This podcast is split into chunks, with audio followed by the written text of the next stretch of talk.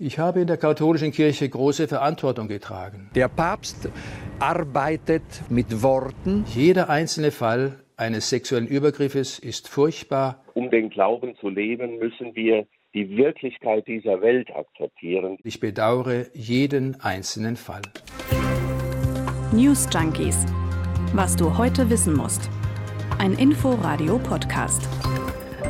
Der ehemalige Papst Benedikt hat sorry gesagt. Er hat einen Entschuldigungsbrief an die Opfer von sexualisierter Gewalt in der katholischen Kirche geschrieben, wobei die sich über den Brief mehr ärgern als freuen. Der frühere Papst sieht nämlich immer noch bei sich selber keine Schuld. Und er scheint aber zu hoffen, dass er mit diesem Brief vielleicht ein bisschen Ruhe reinbringen kann in die Diskussion um Schuld und Verantwortung wegen der vielen Missbrauchsfälle in der katholischen Kirche. Diese Debatte ist nämlich wieder präsent, seit vor drei Wochen ein langes Gutachten erschienen ist zu sexualisierter Gewalt im Erzbistum München und Freising. Was da drin steht und was seit diesem Gutachten passiert ist rund um die Kirche, das ist extrem viel. Mhm. Aber die wichtigsten Dinge erzählen wir euch in diesem Podcast, damit ihr mitreden könnt. Wir sind die Inforadio News Junkies. Jeden Nachmittag eine neue Podcast-Folge, immer zu einem großen Nachrichtenthema vom Tag. Aber manchmal, so wie heute, wollen wir euch vor allem die Hintergründe liefern, damit ihr besser versteht, worum worum es bei der Kirchendiskussion geht, wenn ihr, ich finde verständlicherweise, den Überblick verloren haben solltet. Und wir, das sind Konrad Spremberg und Franziska Hoppen. Hallo. Tag. Wollen wir ganz zu Anfang mal ganz ehrlich sein? Mhm. Mit journalistischer Distanz haben wir beide bei dem Thema heute schon mal gar kein Problem. Denn, wenn wir ehrlich sind, hatten wir gar nicht so viel Ahnung. Also, wir haben natürlich die vielen Nachrichten der letzten Wochen gelesen, aber die Dimension von all dem und die Bedeutung für die katholische Kirche, das haben wir, glaube ich, heute noch mal besser verstanden, mhm. weil wir ganz viel gelesen haben. Und vielleicht ist das ja sogar ganz gut, die Situation, aus der wir heute in diesem Podcast auf dieses Thema gucken, weil ich glaube, das geht vielen wie uns. Also, mhm. viele waren wie wir beide nie in der katholischen Kirche, wissen manchmal gar nicht so genau, ob eigentlich Kardinal oder Bischof jetzt das höhere höhere Amt ist, wissen nur, dass das nie Frauen sind. Also was ich sagen will, wenn ihr die aktuellen Entwicklungen rund um sexualisierte Gewalt in der katholischen Kirche verstehen wollt, ohne die katholische Kirche bisher so richtig zu verstehen, ich glaube, dieser Podcast heute ist auch für euch. Und das war auch ein Wunsch, der uns von euch per Mail erreicht hat. Können nicht mal die News Junkies über all das sprechen? Machen wir heute und wir freuen uns auch weiterhin über eure Fragen und Themenideen an newsjunkies.inforadio.de. Komm, dann fangen wir jetzt mal mit diesem Gutachten an. Es steht ja ein großer Vorwurf im Raum. Der ehemalige Papst Benedikt, eigentlich heißt der Mann Josef Ratzinger, mhm. soll in seiner Zeit als Erzbischof von München und Freising, das heißt, bevor er Papst geworden ist, da soll er nichts gegen sexualisierte Gewalt bei seinen Leuten unternommen haben. Was ist das für ein Gutachten, das ihm das jetzt vorwirft? Also die Kanzlei selbst, die dieses Gutachten erstellt hat, im Auftrag aber des Bistums München-Freising, die nennt es die Bilanz des Schreckens. Es stellt nämlich fest, dass zwischen 1945 und 2019 Priester und auch andere Mitarbeiter in diesem Bistum mindestens 497 Kinder und Jugendliche sexuell missbraucht haben. Es soll mindestens 235 mutmaßliche Täter geben und ein großes Dunkelfeld. Es sind unvorstellbare Zahlen. Und ja, also einerseits ein Dunkelfeld, weil niemand weiß, wie viele Menschen alleine in München-Freising noch schweigen. Aber selbst diese fast 500 registrierten Fälle jetzt sind ja auch nur die aus dem einen Bistum. In Deutschland gibt es 27 solcher Bistümer. Genau. Und dieses Gutachten wirft auch den Verantwortungsträgern in diesem Bistum massives Fehlverhalten vor. Also sie sollen die Fälle über Jahrzehnte hinweg nicht richtig behandelt haben. Und die Staatsanwaltschaft München überprüft jetzt gerade 42 solcher Fälle. Jetzt hat es ja in den letzten Jahren etliche Gutachten in der katholischen Kirche zum Thema Missbrauch und sexualisierte Gewalt gegeben um diese Vergangenheit aufzuarbeiten, die sehr komplex zu sein scheint. Was macht denn dieses eine Gutachten hier so besonders brisant jetzt? Ja, eben die prominente Besetzung. Josef Ratzinger persönlich, damals Erzbischof, soll mitverantwortlich dafür sein, dass eben Fälle nicht aufgeklärt wurden. Mhm. Und damit wäre der Missbrauchsskandal jetzt quasi auch öffentlich an der Spitze der Weltkirche angekommen. Erzbischof, vielleicht gut den Begriff noch mal kurz zu erklären. Ja, ich habe selber genau. nachgelesen. Also, es ist der Leiter einer Erzdiözese. Das bedeutet eines kirchlichen Verwaltungsbezirks eigentlich. Ein Amt mit Verantwortung auf jeden Fall. Mhm. Aber sag noch mal, was genau jetzt Ratzinger, diesem damaligen Leiter, dem Erzbischof damals, vorgeworfen wird. Also konkret soll er in vier Fällen versäumt haben, gegen mutmaßliche Täter kirchenrechtliche Sanktionen einzuleiten. Und so konnten dann wohl 40 Männer einfach weiter als Seelsorger arbeiten. Und ein Hauptvorwurf betrifft den Fall des Peter H., ein pädophiler Priester, der von Essen nach München versetzt wurde. Der Fall wurde damals in einer Sitzung besprochen. Ratzinger hatte für das Gutachten erst die Teilnahme an dieser Sitzung bestritten. Hinterher meinte er dann, er war doch dabei, aber gewusst hätte er von der Vorgeschichte dieses Priesters so oder so nichts. Ja, und das glauben ihm manche eben nicht. Ich habe mal das Gefühl, diese Frage, war er da, war er nicht da, ist vielleicht gar nicht so eine wichtige in dem Zusammenhang. Aber viel wichtiger, was du gerade gesagt hast, dass der damalige Erzbischof sagt, er wusste von all dem nicht, mhm. wo jetzt ja eigentlich Aussage gegen Aussage steht. Genau, also wir haben dann Kirchenrechtler, zum Beispiel Thomas Schüller, ein Bekannter, der ganz klar sagt, Ratzinger lügt eindeutig. So klang das im ARD Brennpunkt. Der möchte heute nicht die Wahrheit sehen, sondern er leugnet sie und äh, versucht also alle Verantwortung von sich zu schieben und damit brüskiert er die Opfer ein zweites Mal. Ratzinger dagegen sagt, ich wusste nicht, dass da irgendwas im Raum stand, also so ziemlich das Gegenteil. Genau, also dieser Vorwurf, er sei nicht dabei gewesen, das, das war im Grunde einfach nur alles ein Versehen, der hatte viel zu tun, er weist diese Vorwürfe von sich. Aber ob er jetzt da war oder nicht, am Ende geht es eigentlich mal wieder um die Struktur in dieser Institution Kirche. Denn als Chef vom Ganzen hätte er ja so oder so Bescheid wissen und auch was tun müssen, finden zumindest viele Kritiker. Oder halt, selbst wenn er nichts gewusst haben sollte, danach trotzdem mehr Verantwortung übernehmen. Darum geht es ja auch. Genau. Und Stichwort Verantwortung. Jetzt ist die Frage eben einmal mehr, wie geht man innerkirchlich damit um? Also bleibt man dabei, einzelne Personen zur Verantwortung zu ziehen oder werden tatsächlich strukturelle Schlüsse gezogen? Ja, wobei es da ja eigentlich auch um eine viel größere Frage noch geht. Ne? Ist es eigentlich okay, dass die Kirche sich ihr eigenes Rechtssystem aufgebaut hat, sozusagen. Und wenn man das sich mal anguckt, ja eigentlich versucht, alles möglichst alleine zu regeln, mit ihrem eigenen Kirchenrecht, mit mhm. eigenen innerkirchlichen Gerichten selbst? Oder müsste es nicht, wie das für alle anderen auch gilt, sowieso nicht die Verantwortung zum Aufklären von diesen Taten von vornherein beim Rechtsstaat liegen, müsste also nicht die Kirche sagen, bitteschön, das wissen wir, das ist passiert, bitte geht im deutschen Rechtssystem diesen Vorwürfen nach. Also äh, stell dir vor, was wäre mit einem anderen Unternehmen passiert, wo Angestellte über Jahrzehnte vielleicht tausende Straftaten begehen. Ja, bin ich bei dir. Aber da gibt es eben zwei völlig verschiedene Sichten.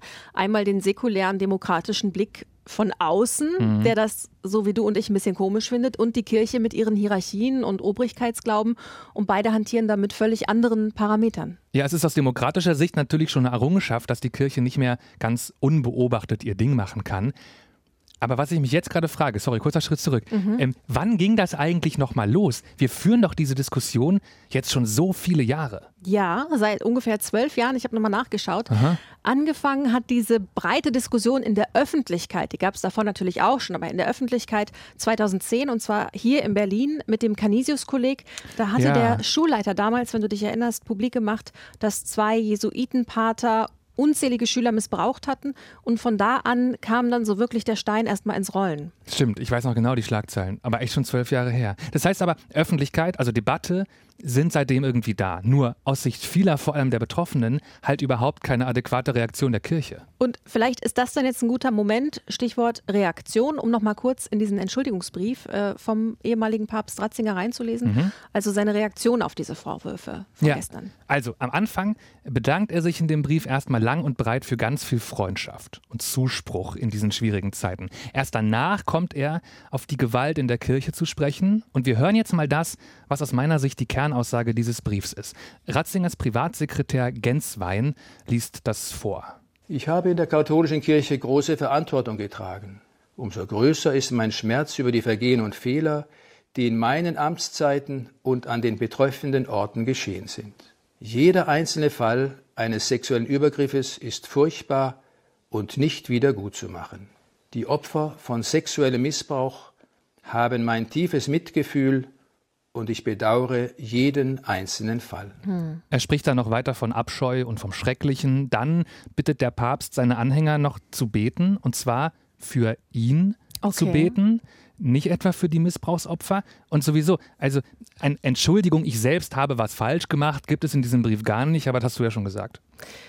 Okay, und genau dieser Umgang macht halt gerade manche richtig wütend. Der Eckige Tisch zum Beispiel, das ist ein Verein für Betroffene vor allem von sexualisierter Gewalt in der katholischen Kirche, hat auch gesagt, wir können es jetzt langsam nicht mehr hören. Anstatt sich mit Erklärungen zu retten, hätte Ratzinger doch einfach sagen sollen, ja, also es tut mir leid, nicht mehr zum Schutz von Kindern und Jugendlichen getan zu haben. Ja, es ist falsch gelaufen. Hm, in die gleiche Richtung geht auch die Initiative Wir sind Kirche mit ihrem Statement, habe ich gelesen, das ist eine Initiative für Erneuerung in der katholischen Kirche. Und die schreiben, Ratzinger hätte beim systematischen Vertuschen mitgemacht und er müsse sich selbstverständlich auch persönliche Schuld mhm. eingestehen.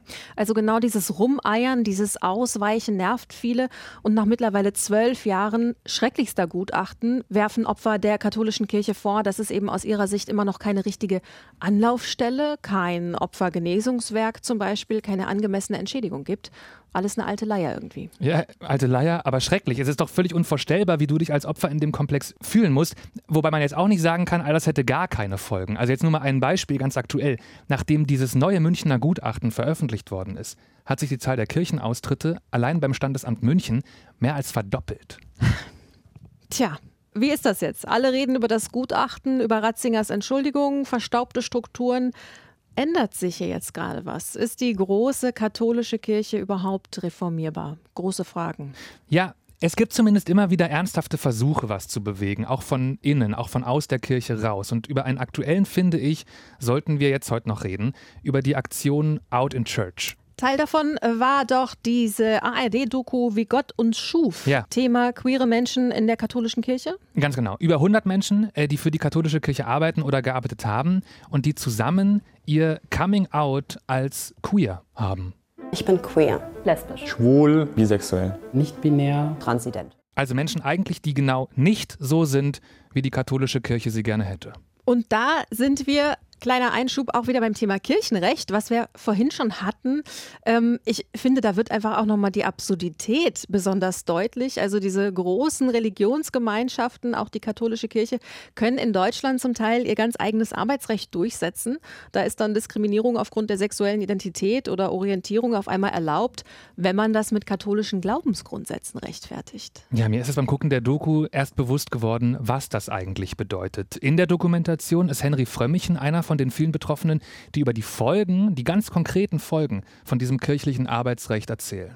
Ich habe mich auf den Weg gemacht, katholischer Priester zu werden und habe zu dieser Zeit ein Selfie gemacht mit einer homosexuellen Person.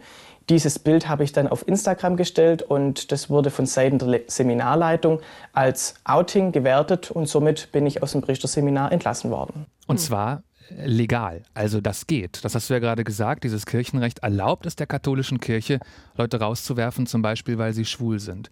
Und diese sehr empfehlenswerte Doku erzählt halt ganz viele Fälle wie diesen. Also wo sich Menschen einfach ihren Beruf nicht frei aussuchen konnten oder andere Option, ihr Privatleben und ihre Beziehung jahrzehntelang versteckt haben zum Teil, damit es diesen Konflikt nicht gibt. Und es ist auch ein gutes Beispiel für etwas, das man gerne übersieht oder das zumindest ich mir gerade noch mal bewusst machen musste, wie divers diese riesige katholische Kirche mhm. dann einfach doch ist. Also was für super unterschiedliche Menschen an Gott glauben und das dann auch in der katholischen Kirche leben. Also ja. Menschen auch, die unbedingt wollen, dass die Kirche sich verändert. Also sei es, dass sie weniger Menschen ausschließt oder dass sie mehr gegen Missbrauch tut. Die Frage ist halt, ne, sind das genug Menschen? Und da endet diese Doku ehrlich gesagt sehr ernüchternd mit einem Interview mit Marco Politi. Marco Politi ist seit vielen Jahren Journalist im Vatikan. Er ist auch Papst, Biograf, kennt sich extrem gut aus da im Zentrum der katholischen Kirche. Und er beobachtet eben, wie sich die Konservativen in der Kirche den Reformerinnen entgegenstellen. Was ich in diesen Jahren gesehen habe im Pontifikat, ist, dass sich die konservativen Kräfte viel aktiver und besser mobil machen als die reformorientierten. Und natürlich wehren sich die Konservativen gegen jede Änderung der Lehre. Ja, das relativiert dann auch nochmal diesen äh, Vorschlag von Kardinal Marx, den Zölibat zu lockern. Also kurz Zölibat, katholische Priester sollen keusch und ehelos leben. Kardinal Marx und andere Reformer wollen jetzt, dass der Zölibat nicht mehr verpflichtend ist. Finden, glaube ich, viele gerade super, aber wahrscheinlich eher außerhalb der Kirche. Und ohne Kirchenmehrheit ist sowas wahrscheinlich nicht zu machen. Und weißt du, wer das gerade auch zu spüren bekommt, diese Stimmung in der Kirche laut Marco Politi? Der Papst höchstpersönlich. Hm. Also nicht Papst Benedikt, aka Josef Ratzinger, sondern jetzt sein Nachfolger gerade, Papst Franziskus. Sogar ich habe mitbekommen, dass er im Vergleich irgendwie ein bisschen liberaler tickt. Mhm. Also, dass er sich immer mal vorsichtig wertschätzend gegenüber homosexuellen Menschen geäußert hat, zum Beispiel. dann aber auch wieder auf der anderen Seite sagt, Homosexualität ist eine Mode. Also hm. ja, also vielleicht kann man zumindest sagen, es gibt einzelne Fragen, einzelne Themen, in denen ist Franziskus ein bisschen weniger radikal unterwegs als Benedikt, also als Ratzinger. Ich glaube, so weit kann man vielleicht gehen. Aber selbst wenn er die Kirche von oben liberalisieren wollte, jetzt der aktuelle Papst, mhm. dann sagt der Vatikan-Journalist Politi trotzdem, mehr als Gesten könne der gar nicht bringen. Der Papst arbeitet mit Gästen, er arbeitet mit Worten, aber er hat nicht die Mehrheit, um schwarz auf weiß Änderungen zu bringen. Also nochmal, es ist wirklich fraglich, wie viel er überhaupt schwarz auf weiß verändern wollen würde. Keine Ahnung, wie liberal der innen drin tickt, aber das Fazit von dem Vatikankenner Marco Politi ist halt, kurz- oder mittelfristig ist dieses riesige Schiff katholische Kirche sowieso nicht reformierbar weil die konservativen Hardliner da drin einfach zu mächtig sind. Wobei, dafür hatten wir letzte Woche im Inforadio Georg Betzing, Bischof von Limburg und Vorsitzender der Deutschen Bischofskonferenz, also ein hohes Tier. Und der hat klar appelliert, Leute, wir müssen jetzt auf die Zeichen der Zeit hören. Um den Glauben zu leben, müssen wir die Wirklichkeit dieser Welt akzeptieren, die da ist. Das heißt, er hat auch aus der Kirche innen heraus zumindest noch irgendwie eine Hoffnung, dass dieses Schiff sich doch noch lenken lässt. Obwohl, da muss man dann auch wieder einhaken, er zum Beispiel zur Fraktion pro Zölibat gehört. Ja. Tja, Konrad, Zeit für ein Fazit. In der Debatte um Ratzingers Schuld und sein Sorry geht es können wir jetzt sagen, glaube ich, um mehr. Voll. Also es geht ja auch um das Gefühl, dass die katholische Kirche lieber sich selbst als Institution schützen möchte, ganz offensichtlich, als moralische Verantwortung zu übernehmen und sich, sich menschlich zu zeigen. Ja, und dass sie damit eben an der Lebensrealität der etlichen Opfer und derer, die sich klare Kante wünschen, vorbei existiert und deshalb eben nicht so ganz mit den Zeichen der Zeit geht das ist schon so ein Riss, ne? Also zwischen dem, wie Menschen halt in der Realität leben, siehe Out in Church und die queeren Katholikinnen, und auf der anderen Seite halt, wie ein guter Katholik aus Sicht der Kirche heute immer noch zu sein hat. Also mich hat es jedenfalls heute berührt, wie lange dieses Thema eigentlich schon ziemlich ungelöst in Deutschland diskutiert wird. Und natürlich konnten wir jetzt nur eigentlich ein bisschen an der Oberfläche kratzen von dieser jahrelangen Debatte mit so vielen unterschiedlichen Aspekten. Aber wir fanden wichtig, das heute mal zu machen. Und wenn ihr mitdiskutieren wollt, Erfahrungen teilen, uns die Meinung sagen, mitreden, schickt uns gerne Mail an newsjunkies.inforadio.de. Und wir verabschieden uns. Tschüss. Tschüss. News Junkies was du heute wissen musst. Ein Podcast von Inforadio. Wir lieben das Warum.